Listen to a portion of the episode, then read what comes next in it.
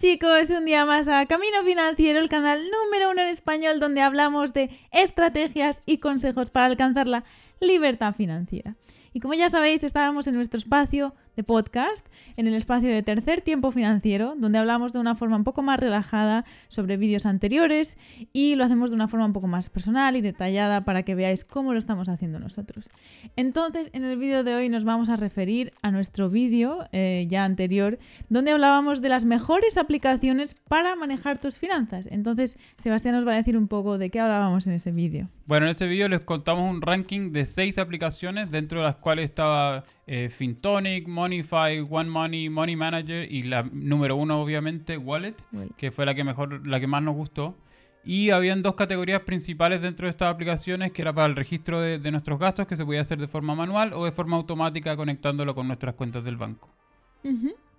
Muy bien. Entonces empieza diciéndonos ¿Qué aplicación estás usando? ¿Usas alguna aplicación para manejar tus gastos o tus finanzas personales? Yo durante mucho tiempo utilicé Monify, pero era, que, er, si recuerdan en el vídeo que les, contamos sobre esa, que era, era la aplicación más sencilla, en verdad. Que tenía estos dos botones gigantes donde poníamos nuestros ingresos, nuestro egreso, era súper fácil. Pero al mismo tiempo, al, ser tan sencilla, tenía súper pocas opciones. Entonces, una de, de las cosas que no me gustaba de la aplicación era que tenía que yo ingresar manualmente y al principio, como cuando uno parte con todas las ganas de, hacerlo, claro, sí, funciona súper bien. Pero el problema es que después uno ya se, va poniendo un poco más vago, se te va olvidando, dejo de hacerlo. Mm, Entonces al final la, aplicación no cumplía como con, esos requisitos como de realmente ayudarme a controlar mis gastos o a mejorar mis finanzas personales. Y ahora desde que descubrimos en general la de Wallet, yo me quedé con esa. me quedé con esa. Está buenísima, tiene de todo. Eh, y una de las principales gracias, para mí por lo menos, es que ya no tengo que estar notando uno tras, o sea, gasto tras gasto, sino que simplemente lo conecto con una tarjeta del banco y ya solo. Claro, la de Wallet habíamos visto que tenía de todo, o sea, tenía su versión web, podías hacer reports, podías, eh, ¿qué más? Un montón. O sea, si querías combinarla, o sea, asociarla con tu tarjeta del banco, si no, no, también está eh, de libre opción. Entonces tiene muchas opciones, ponerlo del presupuesto, tiene muchas opciones, era una es una aplicación muy, completa. Muy completa. Eh, yo también es mi favorita, eh, hasta el momento no, no, la he usado tantísimo, pero de momento es la que más me gusta. Había usado hasta, hasta hace no mucho, bueno, la sigo usando también, la de Finton Mm. que también me gusta mucho porque es como una aplicación muy bonita, es muy visual y pues me gusta que se vea bien también. Eh, no sé, cuando ves tus finanzas tiene que ser algo bonito, tampoco tiene que ser algo como, no sé, que, veas ya de a primera vista un montón de gráficos y que, que te dé pereza solo de verlo. Claro, porque uno tampoco intenta hacer un análisis súper, súper profundo, sino que simplemente es ver mis gastos, dónde se me está yendo el dinero y ya. No, necesito estar viendo miles de gráficos y Excel y cosas raras porque al final más lo que me distraen de lo que me ayuda.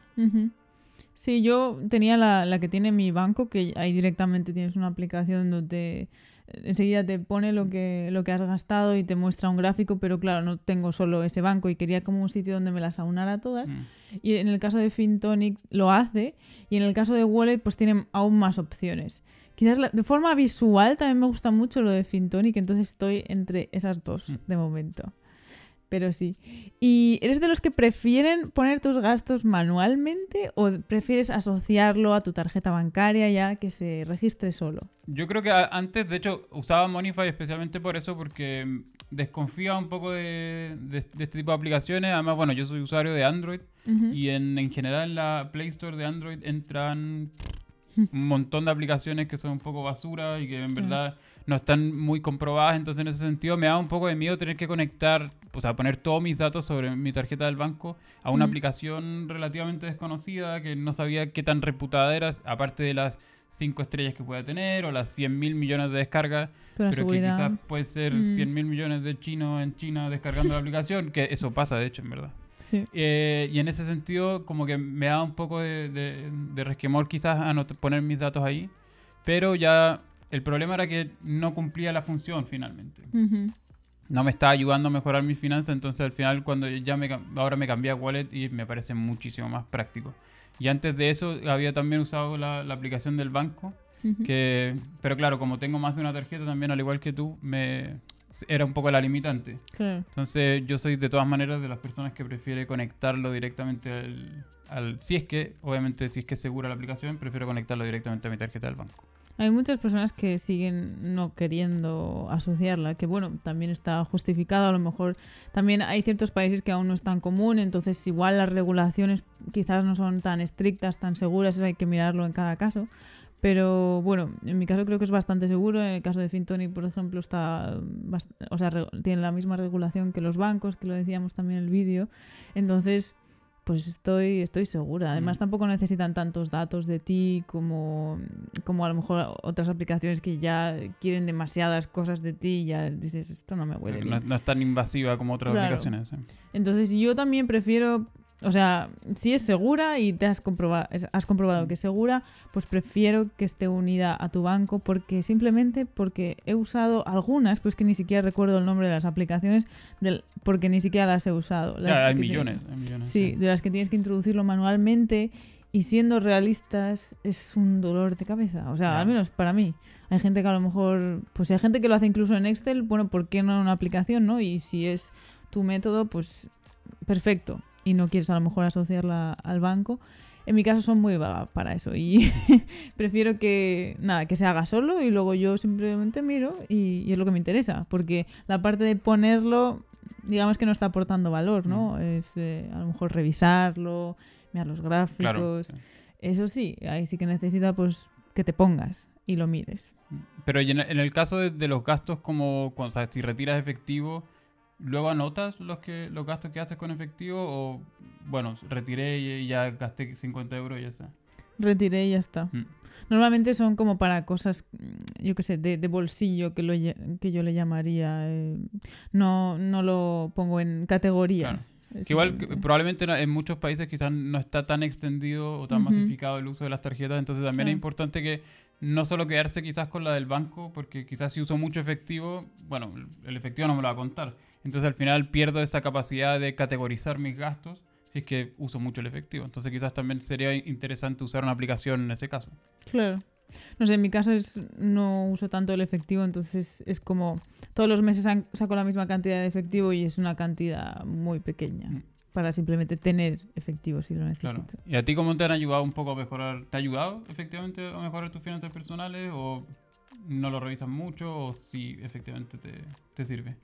Pues sí, porque como te decía, hasta, hasta, bueno, hace un tiempo solo tenía estas aplicaciones donde lo ponía manualmente y realmente era como un suplicio, o sea, era un dolor de cabeza y sabía que tenía que ponerlo para manejar mis finanzas y es como el deber que tenía que yo mm. hacer, pero mm, no, no me apetecía nunca porque es algo que, no sé, vas a comprarte un chicle 0,05 céntimos en la aplicación y te cuesta más el tiempo tuyo de ponerlo, bajo mi punto de vista, em, a realmente a lo mejor que la aplicación lo maneje sola.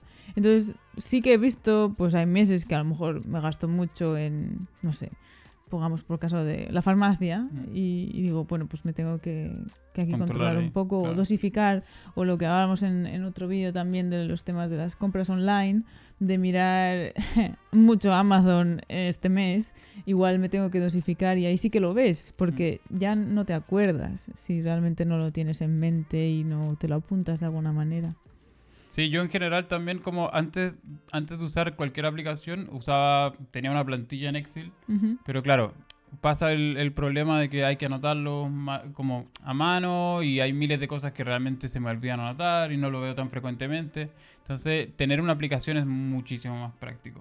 Y claro, en general, el, el hecho mismo de, de, que se anoten los gastos solo y eso no sirve de nada sino, si, sin que, si es que yo no lo reviso. Entonces, en ese sentido, lo que eh, he tratado de hacer, como ponerme la aplicación en la primera pantalla de mi teléfono, cosa que siempre la vea y una vez que y, tengo las notificaciones activadas y todo, entonces trato de revisarla con, mayor con la mayor frecuencia posible.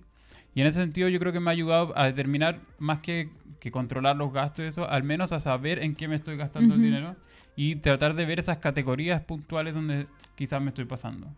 yo creo que también va muy bien si lo quieres combinar, como el Excel y el tipo este de aplicaciones, yo lo hago muchas veces, de estos son mis gastos de variables que decimos, ¿no? Eh, y pongo directamente lo que el total de la categoría quizás en el Excel, pero no voy a calcetines, 10 euros.